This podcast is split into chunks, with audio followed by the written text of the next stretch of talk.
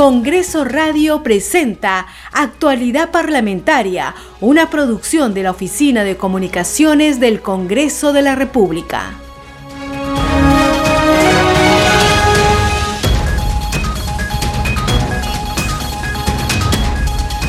¿Cómo están? Muy buenos días, bienvenidos a Actualidad Parlamentaria, edición de hoy miércoles 27 de octubre del 2021. Mi nombre es Perla Villanueva, en los controles se encuentra Franco Roldán y a continuación les vamos a contar toda la información del Parlamento Nacional. Antes vamos a hacer mención y agradecimiento a las radios regionales que nos permiten llevar toda la información del Parlamento Nacional al interior del país. Radio Inca Tropical de Abancay en Apurímac, Reina de la Selva de Chachapoyas en la región Amazonas, Cinética Radio en Ayacucho, Radio TV Shalom Plus de Tingo María, Radio Las Vegas en Muyendo, Arequipa, Radio Madre de Dios de Puerto Maldonado, Radio Amazónica de Satipo en Junín, Radio TV Perú de Juliaca en Puno, Radio Amistad de Lambayeque y Radio El Pueblo de Ayacucho. Esta es la relación de nuestros titulares. Mañana, jueves 28 de octubre, el Congreso de la República sesionará en la región Cajamarca en cumplimiento del objetivo institucional de acercar este poder del Estado a todos los peruanos. La presidenta del Congreso de la República, Mari Carmen Alba, afirmó que el Pleno descentralizado permitirá atender las necesidades más urgentes de la población. Alba Prieto indicó además que en la agenda de trabajo de la sesión plenaria se encuentran algunos proyectos como el que favorece a las ollas comunes, micro y pequeñas empresas, así como otras iniciativas de interés regional. Y en otras noticias, el Congreso de la República, encabezado por la presidenta Mari Carmen Alba Prieto, rindió un homenaje póstumo al congresista Fernando Herrera Mamani. Previamente, en la capilla Juan Pablo II del Hospicio Ruiz Dávila del Parlamento, se ofició una misa de cuerpo presente. El homenaje póstumo contó con la presencia del presidente de la República, Pedro Castillo Terrones, congresistas de todas las bancadas, la presidenta del Consejo de Ministros, Mirta Vázquez, ministros de Estado, además de familiares y amigos del desaparecido parlamentario.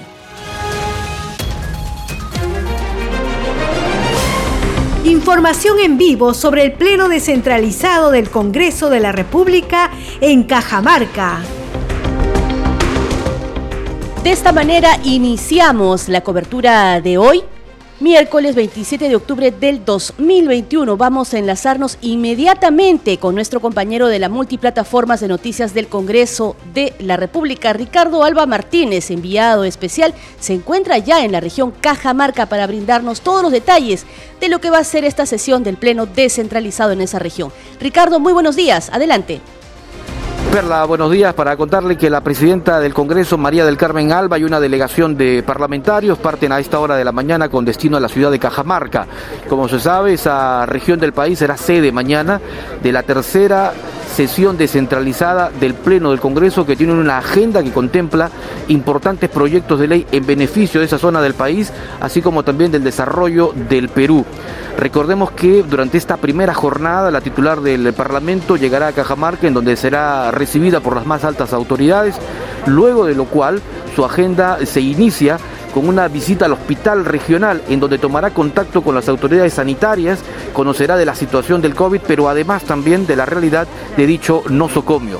Posteriormente estará eh, una, sostendrá una reunión con el gobernador regional de Cajamarca, Mesías Guevara, luego con las autoridades municipales y finalmente tendrá también una, un encuentro con los comedores populares de Cajamarca, en donde conocerá in situ la situación que enfrentan y las necesidades de este eh, importante sector de la población afectado por la economía y por la crisis del coronavirus.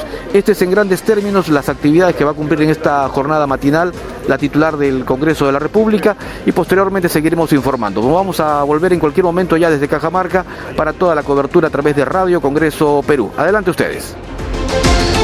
Perfecto, Ricardo. Muchas gracias por esa información en vivo. Entonces teníamos ahí, Ricardo Alba nos daba cuenta de lo que va a ser un poco la agenda de la presidenta del Parlamento Nacional, Maricane Alba, hoy que ya se encuentra en Cajamarca, para este pleno descentralizado en esa región. Y a propósito, la titular del legislativo a través de su cuenta de Twitter afirmó que este pleno descentralizado en la región Cajamarca permitirá atender las necesidades más urgentes de la población. Alba Prieto indicó además que en la agenda de trabajo de esta sesión plenaria se encuentran algunos proyectos como el que favorece a las ollas comunes, a las micro y pequeñas empresas, así como otras iniciativas de interés regional. A través de estas sesiones plenarias se fortalece la función de representación y se descentraliza la labor de este poder del Estado. Cajamarca entonces será escenario de este debate de proyectos de ley a favor de la zona y los acuerdos que se alcancen tendrán un impacto nacional. Hay que comentar que entre los temas que figuran en la agenda del pleno descentralizado en la región Cajamarca está, por ejemplo, el proyecto de ley que propone declarar de necesidad pública e interés nacional el reconocimiento de la emergencia alimentaria en el Perú. Además, también está el proyecto de ley que plantea el pago de facturas MIPES a 30 días y la iniciativa legislativa que propone modificar la ley de creación de la zona franca de Cajamarca.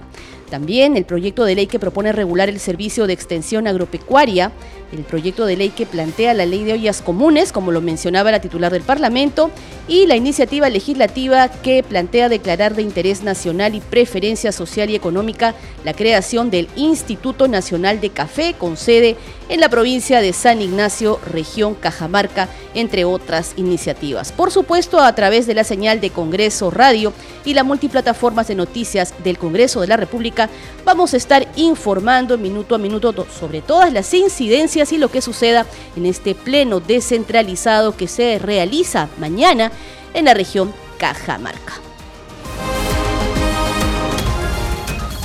Cambiamos la información aquí en Actualidad Parlamentaria. Ahora les contamos que el Congreso de la República, encabezado por su titular Maricarmen Alba Prieto, rindió un emotivo homenaje en el Hall de los Pasos Perdidos del Palacio Legislativo a los restos mortales del congresista Fernando Herrera Mamani, fallecido debido a un paro cardiorrespiratorio. Escuchemos a la presidenta del Congreso en el informe de la multiplataforma de noticias.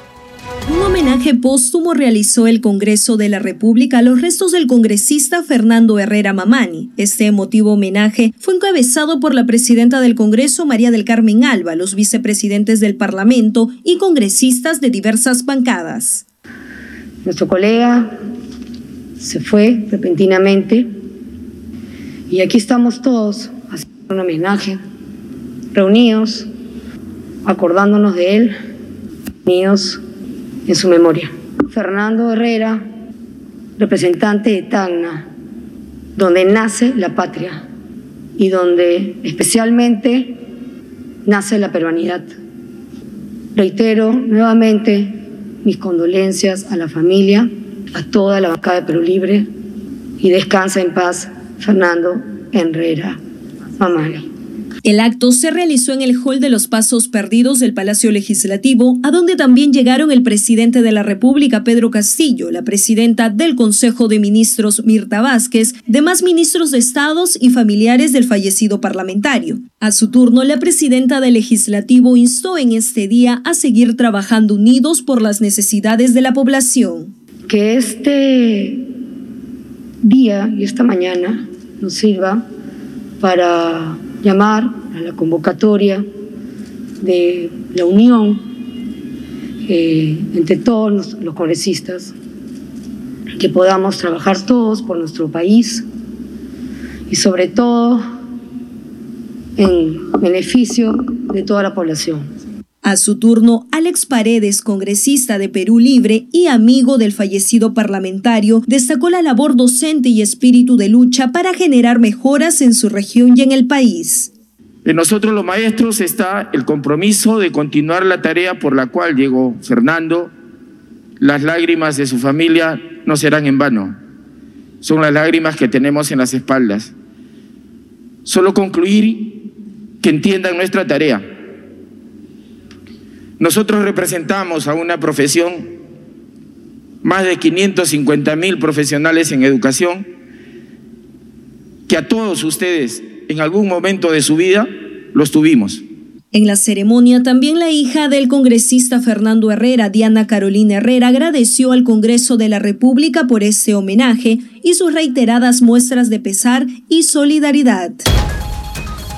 En tanto, los voceros de las diversas bancadas reiteraron su pesar a la familia del fallecido legislador y lo recordaron como un político y maestro luchador. Y que el deceso y la partida intempestiva, triste y que nos llena de pena de Fernando no sea en vano. Su deceso se produjo, presidente, en, el, en medio del debate de la, presión, de la presentación del Consejo de Ministros y creo que debemos tomarlo como un mensaje que nos da la providencia, la vida, de que los peruanos sí podemos trabajar de manera unida. De igual manera, se pronunció el vocero de Fuerza Popular, Hernando Guerra García, quien destacó la sencillez y humildad de Fernando Herrera. A su vez, el vicepresidente del Congreso, Enrique Guampujada, hizo lo propio al hacer un llamado a la unidad entre todos los poderes del Estado. El mejor homenaje que le podemos rendir a Fernando es que nos vea unido a todos los peruanos, a todos los poderes, y en especial al legislativo y al ejecutivo. Podremos tener diferencias, pero por delante están los grandes problemas que tiene nuestra patria. Y la única forma que los podemos resolver es tratando de unirnos para lograr con los verdaderos enemigos que tenemos, que es la pobreza y es la corrupción. Ese es el ejemplo de Fernando. Trabajar y hacer política sin miedo. Austeridad y dedicar, a pesar de estar mal, a pesar de estar delicado, dedicar sus días a hacer leyes con las que mi partido puede o no estar de acuerdo, con planteamientos en los que podemos discrepar, como se hizo ayer, pero ante los que siempre abra el respeto. Por su parte, el vocero de la bancada de Perú Libre, Waldemar Cerrón, agradeció el abrazo solidario y gestos desde el Parlamento Nacional. La bancada de Perú Libre les agradece enérgicamente con este abrazo solidario por este gesto que va más allá de toda comprensión de quienes no entienden que la unidad es posible. La muerte de Fernando Herrera ha significado que podamos unirnos, comprender que quitando todo estorbo de pensamiento, encontramos grandes hombres.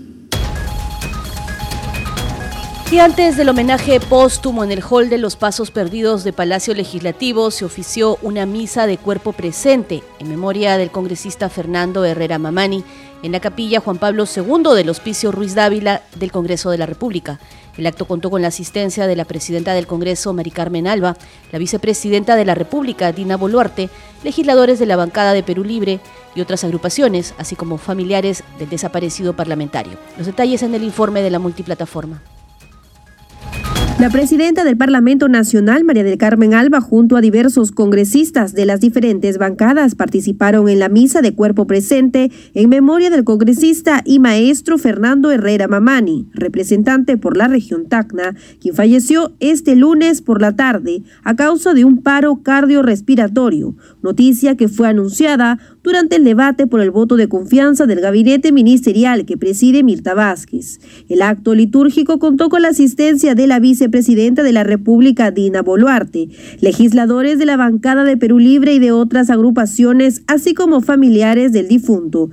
La misa se realizó en la capilla Juan Pablo II del Hospicio Ruiz Dávila del Congreso de la República, ubicada en el Girón Ancash, y fue celebrada por el Monseñor Ángel Ortega Trinidad capellán del Poder Legislativo.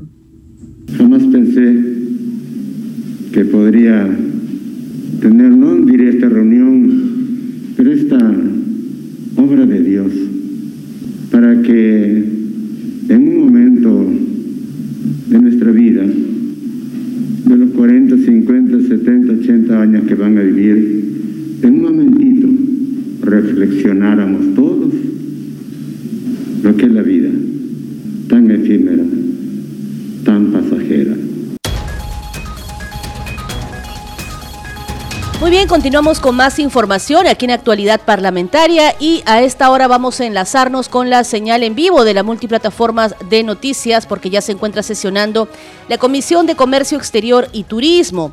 Tiene como invitado al ingeniero Hulber Josué Vilque Espinosa, director ejecutivo del proyecto especial binacional del lago Titicaca. Él viene a dar cuenta sobre los avances en la preservación de los recursos hídricos y su problemática de abandono y contaminación, así como las propuestas de solución. Escuchemos. Respecto a la programación de inversiones y la transferencia de recursos que se debería dar este año para culminar con el expediente técnico, y la obra este, tiene un costo de 107 millones, la cual está programada en la programación de inversiones 2022-2023 para su etapa de ejecución.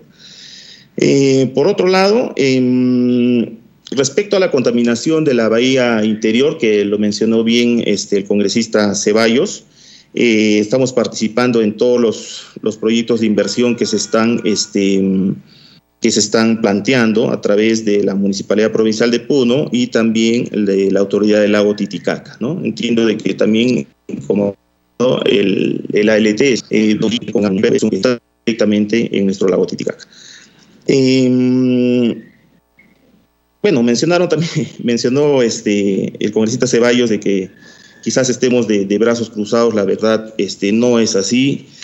Eh, se viene haciendo un trabajo bastante arduo. La, verdad que la, eh, las gestiones que se han hecho desde el 2018 y los proyectos que se vienen implementando, sobre todo en, este, en cuencas que se encuentran este, con mesas de diálogo por, por contaminación por aguas ácidas, este, eh, bueno, gracias a Dios hay, una mina, por ejemplo, en la cuenca de, de que se ha, sido cerrada y por sedimentación la, la, categoría de las aguas es categoría 3, ¿no? lo cual nos permite intervenir en proyectos de inversión productivos, ¿no? apto para consumo de animales y riego de, plantas. ¿no?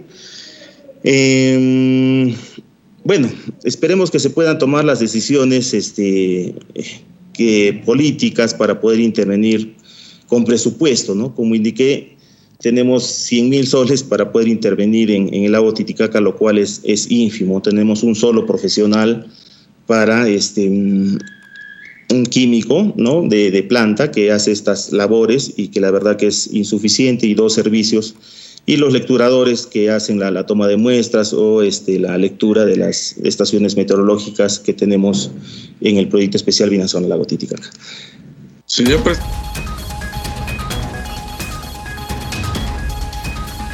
De momento vamos a dejar la sesión de la Comisión de Comercio Exterior y Turismo para continuar con más noticias aquí en Actualidad Parlamentaria. Les contamos ahora que el jueves 4 de noviembre se reanudará el debate sobre el voto de confianza solicitado por la titular del Consejo de Ministros, Mirta Vázquez. La presidenta del Congreso, Mari Carmen Alba, explicó los mecanismos que se seguirán en este pleno, pues como recordamos, el debate del voto de confianza fue suspendido tras conocerse el sensible fallecimiento del legislador Fernando Herrera Mamani. Los detalles en el informe de la multiplataforma. Nuestras condolencias a la familia del congresista Fernando Herrera Mamani, representante de la región Tacna por el Partido Perú Libre, quien acaba de fallecer. El pleno en el que veíamos la, presentación del gabinete y el voto de investidura ha sido reprogramado, ha sido suspendido y reprogramado para el próximo jueves 4 a las 9 de la mañana. Así lo anunció la titular del Congreso de la República, María del Carmen Alba, tras confirmarse el fallecimiento del legislador de Perú Libre, Fernando Herrera, y que en señal de duelo el debate sobre el voto de confianza al equipo ministerial que lidera Mirta Vázquez será reprogramado para el jueves 4 de noviembre. Dicho acuerdo fue adoptado en la Junta de Portavoces. El oficio ya fue remitido a la primera ministra Mirta Vázquez. Finalmente, la presidenta de este poder del Estado extendió sus más sentidas condolencias a los familiares del congresista y a la bancada de Perú Libre. En este momento difícil, volvemos a reiterar nuestro, nuestro apoyo y, y darle mucha fuerza a la familia del congresista Herrera Mamani por estos momentos difíciles por los que están atravesando. Como se recuerda, la muerte de Herrera Mamani, parlamentario de la región Tacna, fue a causa de un paro cardiorrespiratorio y que fue confirmado durante el debate del voto de confianza solicitado por la jefa del gabinete ministerial Vázquez Chuquilín ante la representación nacional. Y a propósito de la reanudación de la sesión de investidura este jueves 4 de noviembre, el oficial mayor del Congreso, Hugo Rovira, explicó en qué consiste y qué es el voto de confianza que solicitó la titular del Consejo de Ministros a la representación nacional. Como parte de lo que establece la Constitución Política del Perú y el reglamento del Congreso, la sesión de investidura se produce cuando el presidente de la República elige un nuevo gabinete y un nuevo titular del Consejo de Ministros. Todos ellos, una vez que juran el cargo, tienen 30 días naturales para presentarse ante el Congreso a exponer sus políticas generales de gobierno y solicitar el voto de confianza. El oficial mayor del Congreso, Hugo Rovira, explicó en qué consiste esta obligación del gabinete ministerial.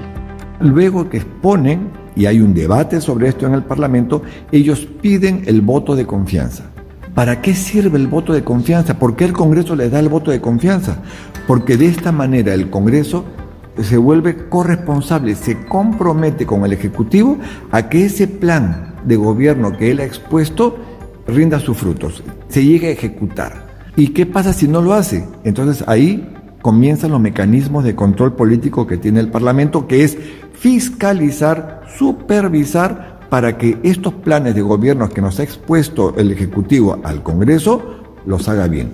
Si el Ejecutivo no cumple con su política de gobierno expuesta ante el Pleno, se aplican los mecanismos de control político que tiene el Parlamento, como son fiscalizar y supervisar para que los planes de gobierno presentados se ejecuten. Por eso es importante la investidura para que el Congreso conozca qué es lo que va a hacer el Ejecutivo y que el Ejecutivo y que eh, le pide el voto de confianza para que el Congreso le dé su confianza para trabajar y así puedan trabajar juntos. El oficial mayor Hugo Rovira explicó que para obtener el voto de confianza, el reglamento del Poder Legislativo no establece una cantidad de votos, solo una mayoría simple. Y si no se alcanza, se produce una crisis ministerial. Significa que le negó la confianza. Y en este caso se produce, como dice el reglamento y la constitución, una crisis ministerial y tendrían hasta 72 horas para renunciar a sus cargos y el presidente de la República tiene que elegir un nuevo gabinete informó Perla Villanueva, Congreso Radio. Usted está escuchando Actualidad Parlamentaria. Vamos ahora con más noticias, esta vez de la Comisión de Constitución. Ante este grupo de trabajo parlamentario se presentó el defensor del pueblo Walter Gutiérrez, quien expuso el proyecto de ley que regula el funcionamiento del Consejo de Estado como un espacio de coordinación interinstitucional al más alto nivel, que contribuye a concretizar el principio constitucional de cooperación entre los poderes públicos. Además, se presentó para responder por las razones técnicas que sustentan las dificultades para el desarrollo de las elecciones primarias en las elecciones regionales y municipales del próximo año, el presidente del Jurado Nacional de Elecciones, Jorge Luis Salas Arenas, quien aseguró que la principal dificultad es la falta de reglas claras. Escuchemos. Desde luego, en este momento, en ese, día en concreto y en toda la preparación del proceso electoral, la OMP tiene un rol protagónico. Pero también están luego, inmediatamente después, la resolución de actas observadas, el pronunciamiento sobre las nulidades, finalmente la proclamación de resultados y además la resolución de las impugnaciones de proclamación que se pudieran presentar. Luego el cálculo de las vallas electorales y todo a cargo del Jurado Nacional de Elecciones. Ustedes, señores congresistas, 130 miembros, ahora 129 y habrá que sustituir al lamentablemente fallecido señor congresista, han competido limpiamente con 2.518 otros postulantes. Y ustedes han sido los escogidos por el pueblo, ustedes. Y el jurado, la OMP ha hecho respetar ese resultado y el jurado lo ha proclamado. Muy bien, en esta elección que se avecina, señores congresistas, señoras y señores congresistas, las plazas son 25 gobernadores, 25 vicegobernadores, 328 consejeros, 196 alcaldes provinciales y 1.764 alcaldes distritales. En total, 13.062 plazas. Para esas plazas, en las elecciones primarias, tendrían que presentarse, según los cálculos que hemos hecho, para 25 gobernadores, 196 alcaldes y 1.694 alcaldes distritales, los primeros 196 eran provinciales, y en los últimos están incluidos los 16 nuevos distritos que se han creado, tendrían, según hemos estimado, que podrían postular más de 426 candidatos a la región. Y ante la Comisión de Constitución también asistió el jefe de la Oficina Nacional de Procesos Electorales, Piero Corbeto, precisamente para sustentar las dificultades para el desarrollo de las elecciones primarias en las elecciones regionales y municipales del próximo año y lo que supone a su sector. Eh, plantearles en principio eh, la magnitud del proceso ah, eh, que nos estaríamos enfrentando. En principio es un ámbito nacional, los únicos que no participarían serían los peruanos residentes en el exterior, es una elección de calendario fijo, no en fecha, pero sí en año, en la medida en que eh, tenemos que hacerla el año eh, de las elecciones regionales y municipales, aunque la legislación electoral no le ha otorgado una fecha precisa en el cronograma electoral. Eh, cosa que es bastante particular tomando en consideración la, las características propias, la complejidad, como usted bien ha mencionado, doctora Juárez, de la elección a la cual nos estaríamos enfrentando. Nosotros estaríamos instalando 93 oficinas, 103 cientos de cómputo, poco menos de 24 millones y medio de electores, casi 85 mil mesas de sufragio, más de, mil, de 12.600 locales de votación, eh, en todas las municipalidades provinciales y distritales hay 16 distritos nuevos, dicho sea de paso. Y esto, si nosotros hacemos un ejercicio tomando en consideración los 11 partidos inscritos, los 6 en proceso, 193 eh, movimientos regionales, de los cuales ya 163 se encuentran inscritos y 30 en proceso, Seguimos actualizando la información parlamentaria. La Comisión de Descentralización sesiona hoy en la ciudad de Trujillo y tiene como principal interés el reactivar la ejecución de obras de salud y saneamiento que son de interés social.